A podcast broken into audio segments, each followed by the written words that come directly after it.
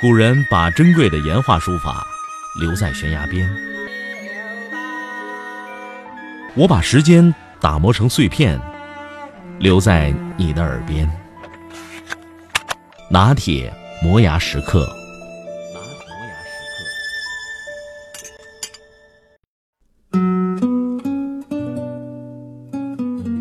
一九一八年三月的一个清晨。里昂火车站迎来了一辆从德国开来的战俘车。一个叫瑞克的男子胡子拉碴地从车厢里走出来，在那些蓦然重逢、抱头痛哭的人群中间，瑞克显得呆滞而又沉默。可名字却上了重度伤残的名单。给他做过检查的医生都十分沉重。这个貌似健全的男人永远也做不了父亲了。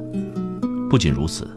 他好像还患上了失忆症，不知道自己的家在哪里，也说不出任何亲人的名字。医院在报纸上刊登了瑞克的大幅照片，想通过媒体来帮助这个可怜的男人寻找亲人。很快，全国各地有很多人涌来，失去儿子的母亲、丧失手足的兄弟和丈夫离散的妻子，很多人来了又走，留下来的是两个女人。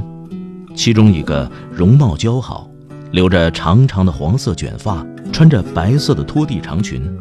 她自称是瑞克的未婚妻，并带来一张瑞克的照片为佐证。医生看看照片中那个英俊幸福的男人，再看看眼前呆若木鸡的瑞克，一时无法评判。另一个女人长了几岁，她左手托着一个三四岁的脏兮兮的男孩。右手怀抱着一个两岁左右的女孩，流着泪站在病床前，絮絮叨叨地讲述了自己丈夫如何在两年前上了前线，一直未归的事实。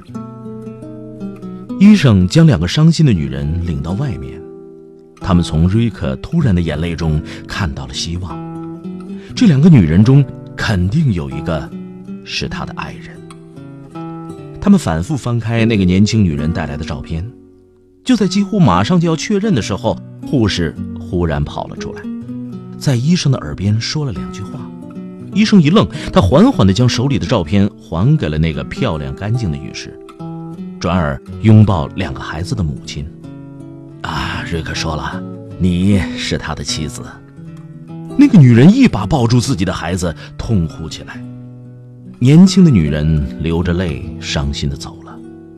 几天后。沉默的瑞克和两个孩子，还有妻子，去了法国另外一座城市巴黎。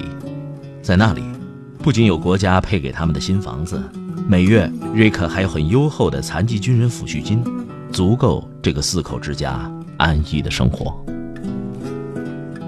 一战过去不久，法国的经济很快复苏了。十年后，一个民意调查机构准备调查一战中那些伤残军人如今的生活状况。他们在巴黎一个乡下小镇上找到了瑞克。让人们惊讶的是，和资料描述不同的是，这个残疾的男人并没有和妻子、孩子生活在一起，而是独自生活在一所干净的房子里，以养花卖花为生。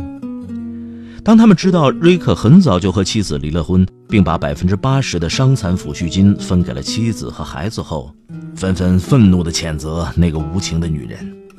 可瑞克却微笑着制止了大家。他接下来讲出的事实让所有人惊讶万分。原来，他并不是那个女人的丈夫。这个事实在他跟着那个女人回家的那一刻，他们彼此心里都明白。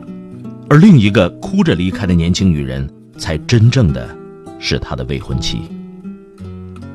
瑞克静静地看着怒放的花圃，说：“唉。”其实我也没得什么失忆症，当初的沉默只是因为接受不了身体残疾的事实。那为什么你会选择那个陌生的女人？调查人员匪夷所思地望着他问道。瑞克轻轻地叹了一口气：“战争之后民不聊生，这样的情况下，当我看到那个丈夫已经战死在前线，而生活又没有着落的女人。”立刻就对他和他的孩子充满了同情。其实我已经是一个绝望的人。那一刻，我却突然觉得自己还可以成为一个有用的人，那就是用自己的伤残抚恤金来帮助那个冒名顶替的女人和那两个孩子渡过难关。